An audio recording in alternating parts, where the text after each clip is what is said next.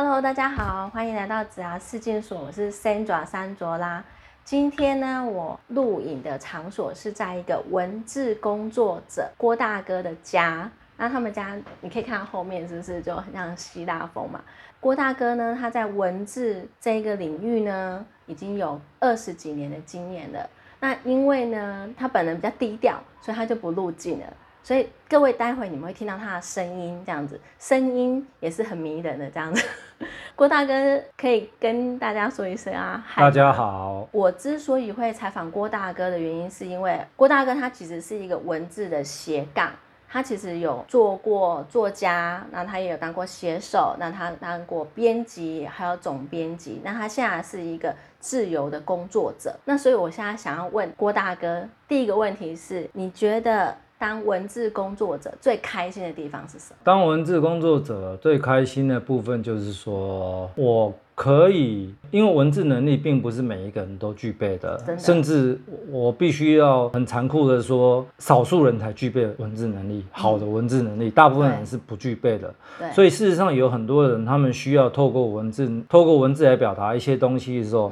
小从宣传的文案，大到出一本书，这都是需要透过文字来表达。可是他们没有办法自己来表达的时候，对，用我可以来帮他们表达做这件事情，那间接帮助到他们，我觉得这是最开心的事情。OK，那我刚刚有请问一下郭大哥，是说，哎，他的文字能力怎么样，可以那么用字这么精准，然后那么到位，然后又非常的有力量，这样。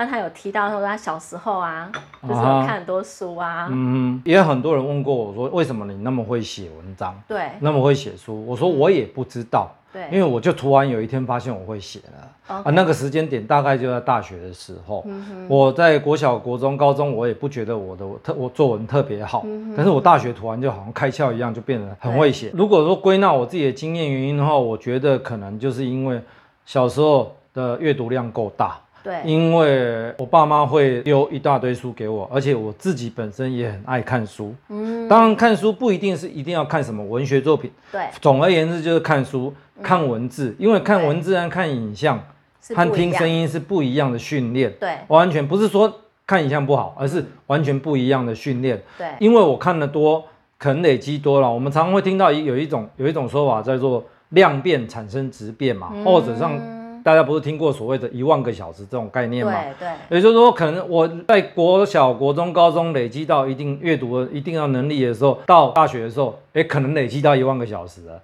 嗯。然后突然量变，就因为这样产生质变，我就突然变得很会写。嗯。那当然，后续还还是不断的有在阅读，不断有在练习。对。尤其这几年，因为有脸书这个平台的关系，反正脸书是我的，我爱怎么写就怎么写。所以大量的练习。嗯。对，那只要多练习又。再加上阅读的话，这样基本上文字能力应该就就会有一定的功力了。那如果说你连通顺都谈不上的话，说真的，我也很难去教一个人怎么写。但是如果说一个人有基本的通顺文字通顺能力，我当然是可以提点他一些个人的一些经验想法，告诉他说一篇文章的架构或是一本书的架构大概是怎么样，可能会比较好。所以如果你们要写文章的话，其实是有一个文章的架构，但是里面的内容。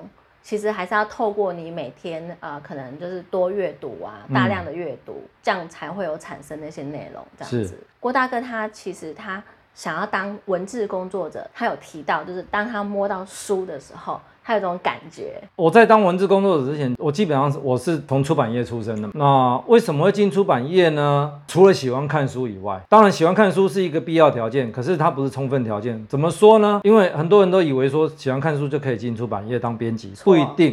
因为编辑他要需要具备一定的技能，嗯嗯嗯，也就是说他需要具备对书本身的一种品味，这个是一种技能。当然，另外一种技能就是他必须要对文字本身就有一定的精确掌握度。对，然后再这样要细心，因为你编出去的书，你不能错误一大堆。对，所以在这中间的校对过程，不管是错字或是内容的校对，各方面都要编辑非常的细心去做，嗯，做这件事情。然后还有编辑对于书的个本身的品味。那我会进这个行业，就是因为。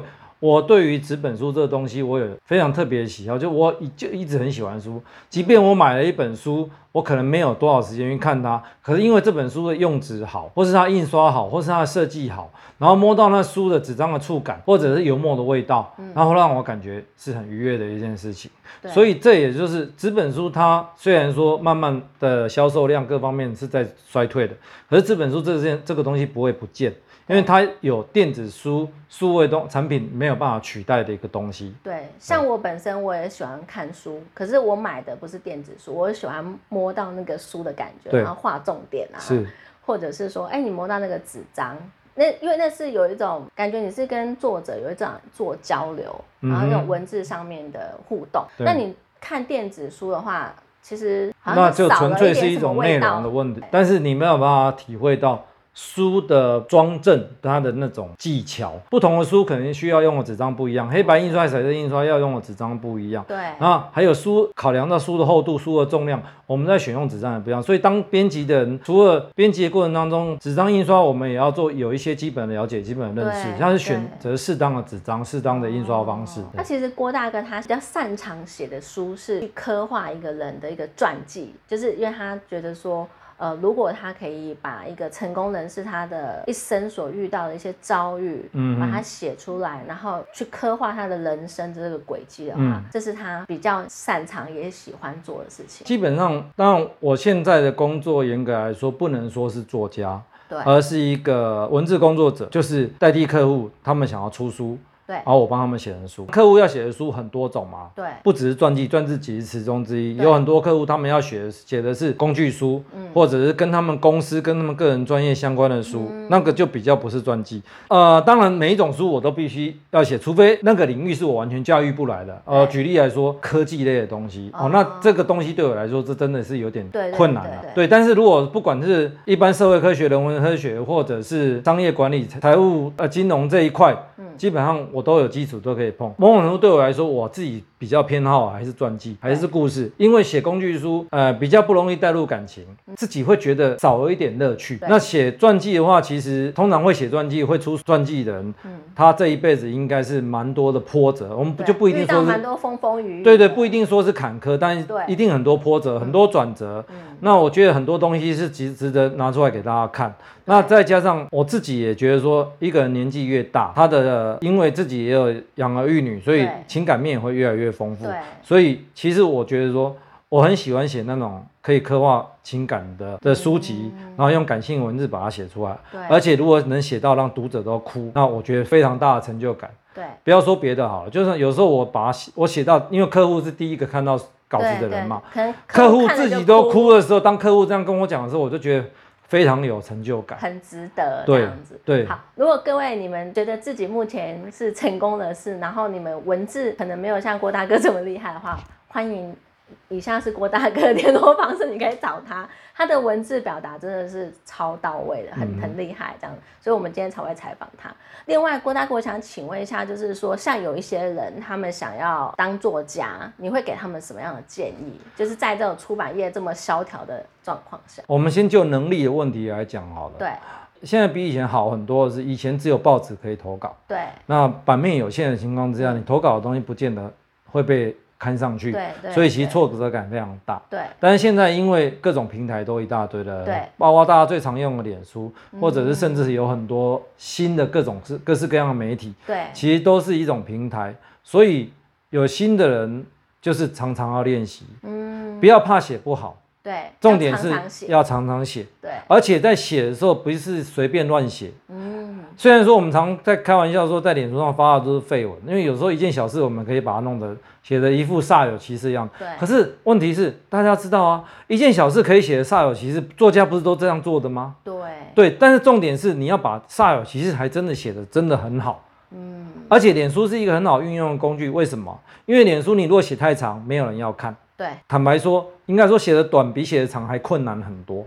嗯，同样一件事情，我用一千五百字来描述，和用五百字来描述，五百字的难度非常非常高。对，那我们每个字都很对，所以我们脸书你说你写一个千字已经很多，所以通常我们都是在一千字以内就要解决掉。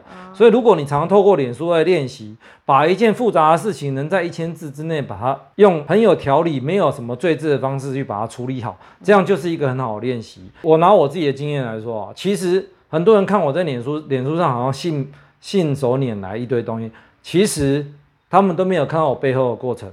我我发出去的每一篇文章，其实我自己都修改过很多遍。OK，你看，即使这么经验老道的文字工作者，他们都要改。我每次写完稿子以后，我都会检查个两三遍，然后才贴出去。然后后来脸书有了编辑功能以后，不是更棒吗？有空我就回头看。一看，我觉得哎，有赘字，有不通顺的地方，我又立刻用编辑的功能去修改。在这种情况下，就是一种不断的练习。那当别人看到你的东西，就如果人家真的觉得你的文章真的写得很棒，开始慢慢慢慢受到关注，当然就是你可能往作家这条路的第一步迈进，这练习嘛。那至于说能力以外的东西，现在要靠作家这个跟工作来谋生是非常困难的事情。对，非常困难的事情。对，如果说真的希望有朝一日可以靠写作来谋生的话，我觉得可能第一要件先要让自己变红啊，不管是网红或是哪一类的红。对，你如果本来就有人气，你随便写东西都有人要看。对，这是很现实的事情。对，如果你没有人气，你认认真真写了一大堆东西，还是没有人看得到。对，是就好像我们常说的，有有名的人放出来屁都是香的。嗯，那甚至现在其实市面上就是有很多的网红，他们出书，其实他们不根本不会写书，就是我们这种文字工作者在帮他们写的。对，所谓的写手。对，所以如果真的想要靠这个来作为谋生的其中一种工具的话，那要怎么让自己的知名度变高？对，这件事很重要。我刚刚讲到的是写作的练习，那至于让知名度变高这件事，因为我自己也不是高知名度的人，所以这件事我没办法给大家什么建议。我相信现在年轻人，尤其比我年轻的的人，因为更会利用网络的工具、数位工具。应该有自己的各种方法可以去做这些事情。嗯，对。OK，找到你的 core competence，就是说你主要的那些核心的能力。那你这核心能力不是你认为你自己有就有，而是旁边的人他给你的 feedback，他给你的回馈，是不是也是觉得你有这方面的能力，你做的比人家出色，那这就是你的主要的核心能力。这样子，那祝大家你们都可以找到。自己的一条路，然后也可以找到属于你的核心能力。那如果你们想要出书，或者是说，呃，你们对于呃文字的这个呃想要去进化自己的文字能力的话，都可以跟郭大哥联络。我把他的脸书放在这边，你们去看他写的文字，他的文字的用字啊，然后它的张力跟准确度，还有就是都很有它的魅力，这样子。对，是你要去看了之后，你才会感受到的，这样。那我们非常谢谢郭大哥接受我们的采访，那我们下次见喽，拜拜，拜拜。